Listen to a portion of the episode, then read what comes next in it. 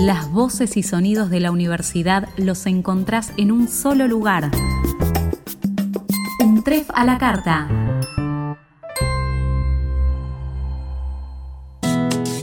Ideas, conocimientos y personas son los pilares fundamentales de una institución académica.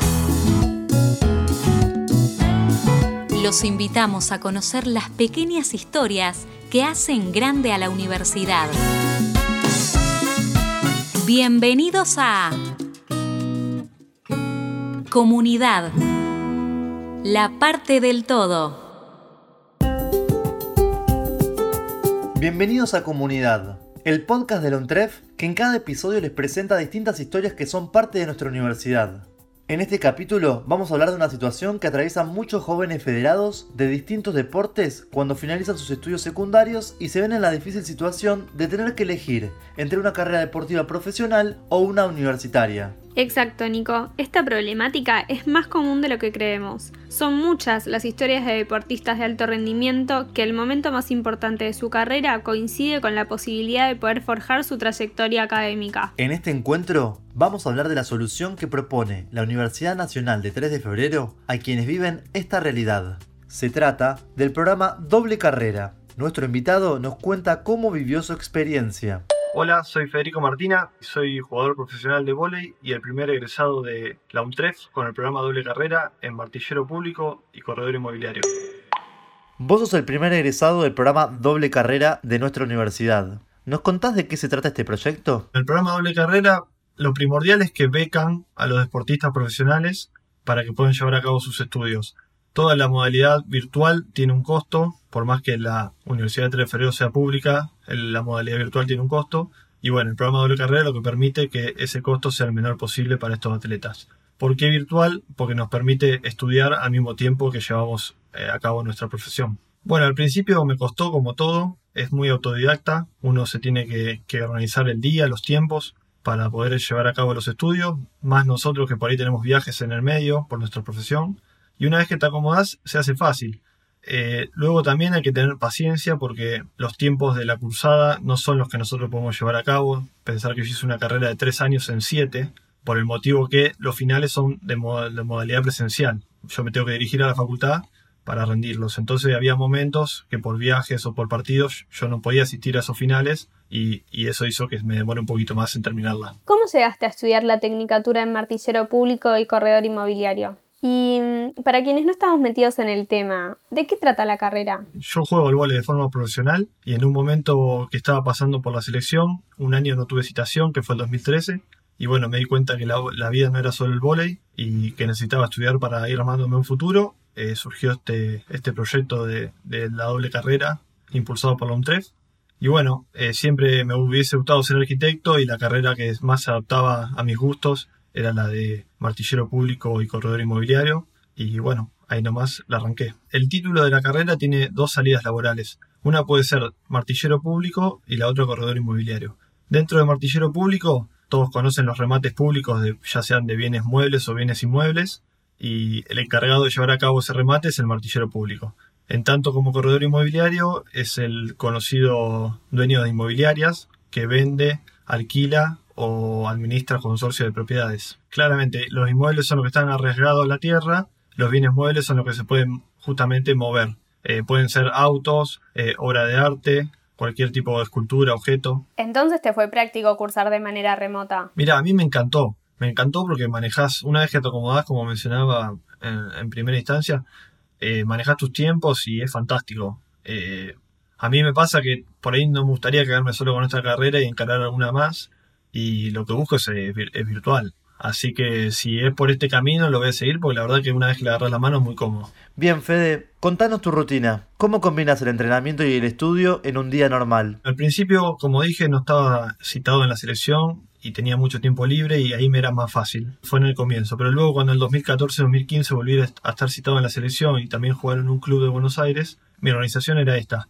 Me despertaba, desayunaba, me iba a entrenar, a la tarde almorzaba, sí o sí tenía que dormir una siesta por, porque el descanso es parte del entrenamiento, y luego para volver a entrenar tipo 4, 4 y media de la tarde. A esto terminaba tipo 6 de la tarde y ahí volví a mi casa y sí o sí no había chances entre esa hora y la hora de la cena me tenía que poner con la facultad porque si no, no, no utilizaba ese momento no había otro. Una vez que encontraste esa forma de organizarte, todo te resultó más fácil. Creo que uno también se vuelve más grande. Yo esta carrera la arranqué con 20 años y cuando sos más chico pensás que te falta tiempo o que no llegas a hacer las cosas, pero después a los 24, 25 ya te empezás a acomodar mejor.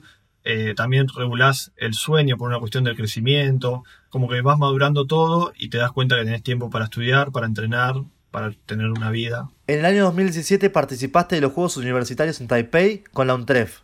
¿Cómo viviste esa experiencia? Los Juegos Universitarios son como Juegos Olímpicos, o sea, tienen la misma magnitud, eh, se vive en Villa Olímpica, se hacen en lugares muy, muy interesantes, a mí me tocó Taipei, o sea, otro motivo no iba a tener para visitar Taipei que no fueran estos Juegos, así que la verdad que es una experiencia hermosa. Yo ya había vivido los Juegos Olímpicos Universitarios, eh, perdón, Juegos eh, Olímpicos de la Juventud, y, y ahora me tocó los universitarios que eran ya con gente de mayoría de edad.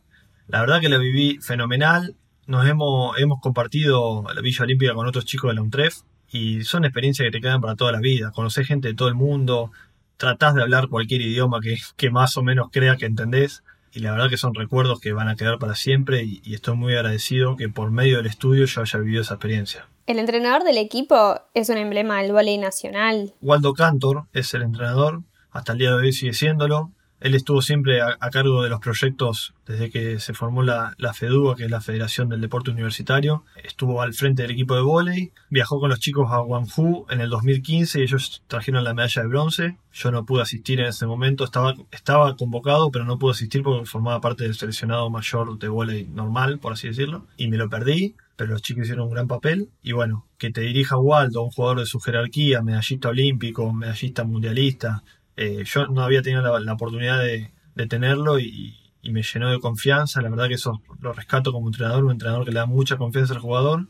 Y bueno, particularmente a mí me benefició porque terminé tercer máximo anotador del torneo, el mejor de la Argentina y bueno, como dije, tercero a, a nivel de la competencia. Muchos deportistas de alto rendimiento cuando se retiran empiezan una carrera como entrenador. ¿Vos pensás seguir este camino? Sinceramente mis planes no lo sé, pero sé que no van a estar ligados con el voleibol eh, lo que vos mencionás de, de, la gente que continúa en el deporte por ahí siendo entrenadora, yo, yo no lo siento, creo que hay que tener una vocación para eso que, que uno lo lleva adentro, cualquier persona puede ser un maestro de colegio, un profesor universitario, un entrenador, creo que nace con eso y, yo no considero tenerlo, así que no creo que sea por ese lado.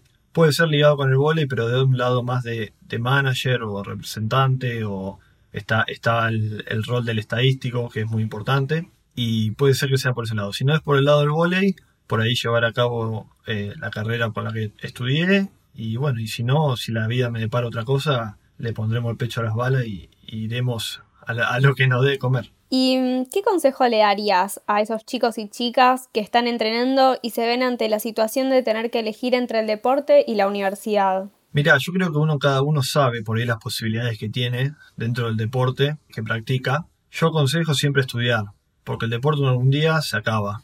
Y bueno, si vos más o menos te das cuenta que en el nivel que estás te permite llevar tu carrera a un sitio más profesional, está bien, apostá a tu carrera, pero no dejes de lado los estudios. Pueden esperar.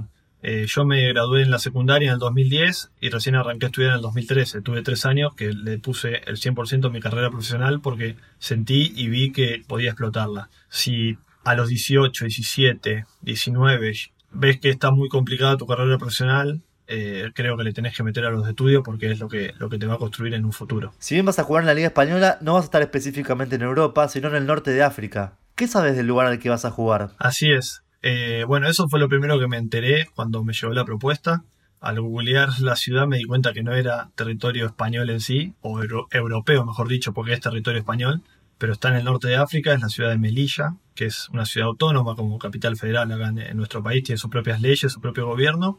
Y bueno, como experiencia propia, si bien otras veces tuve ofertas por motivos propios o ciertas cosas que sucedían en el momento, no, no, no tomé, no, no provoqué ese salto hacia Europa y bueno, ahora que me llega la oportunidad, estoy más grande, como decía antes, estoy más maduro, pude terminar la carrera que me deja tranquilo ya haber cerrado una, una, etapa y bueno, con las mayores ganas y con ganas de, de insertarme en el mercado europeo. Eh, me pasó siempre que cuando viajaba a otro lugar, tuve la posibilidad de viajar por gran parte del mundo, siempre me, antes de viajar investigaba un poco y bueno, este no fue la excepción.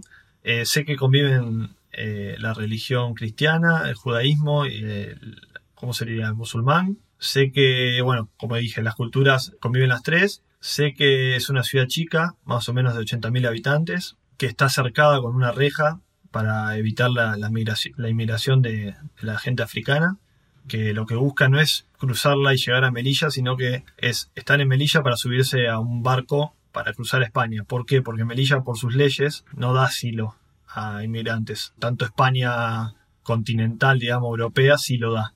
Y bueno, tengo el mar, el mar de Alborán, tiene playa. En verano hace mucho calor.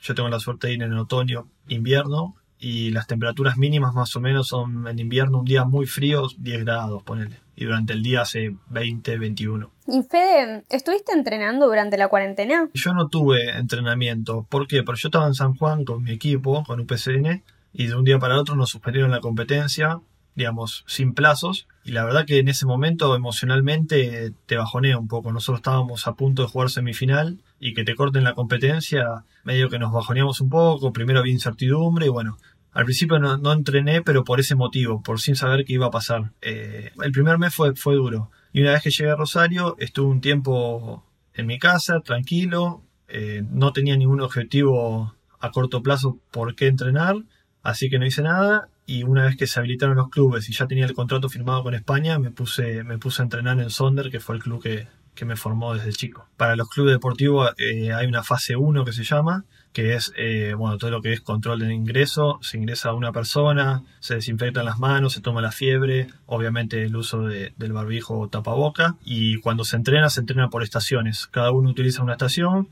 se tiene el alcohol o el desinfectante al lado y una vez que cada uno termina de usar una estación, lo desinfecta para pasar a la próxima. Se puede utilizar la pelota, pero eh, contra la pared, por ejemplo para hacer como ataque o en la cancha, pero vos siempre con tu pelota. Vos sacás, si querés sacar, sacás tu pelota y la tenés que ir corriendo como si fuese un nene que tiene una sola pelota, a ir a buscar del otro lado para hacer otro saque y así. Cada uno tiene una, una pelota. Llegamos al final de este encuentro. Gracias Fede por haber sido parte de un nuevo episodio de Comunidad. Mucha suerte en lo que se viene. Gracias a ustedes chicos, saludos.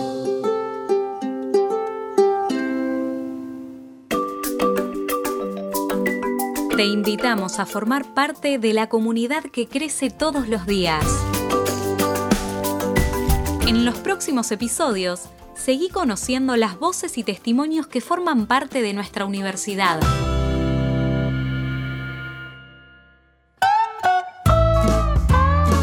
¿Querés seguir al día con las novedades de la universidad? Suscríbete. Un trefa la carta en Spotify. Para dejarnos tus comentarios o sugerencias, nos pueden escribir a podcast.untref.edu.ar.